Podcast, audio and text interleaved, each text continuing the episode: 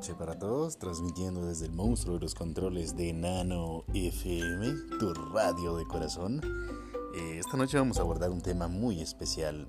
Em, se trata de las relaciones interpersonales entre eh, gerentes, supervisores, personal subalterno, entre otras personas involucradas dentro de nuestra empresa. Vamos a iniciar con la función que podría tener un gerente. ¿Qué es un gerente? Un gerente es aquella persona que gestiona la misión y la visión, entre otros valores que podrían influir en la meta final de, la empresa.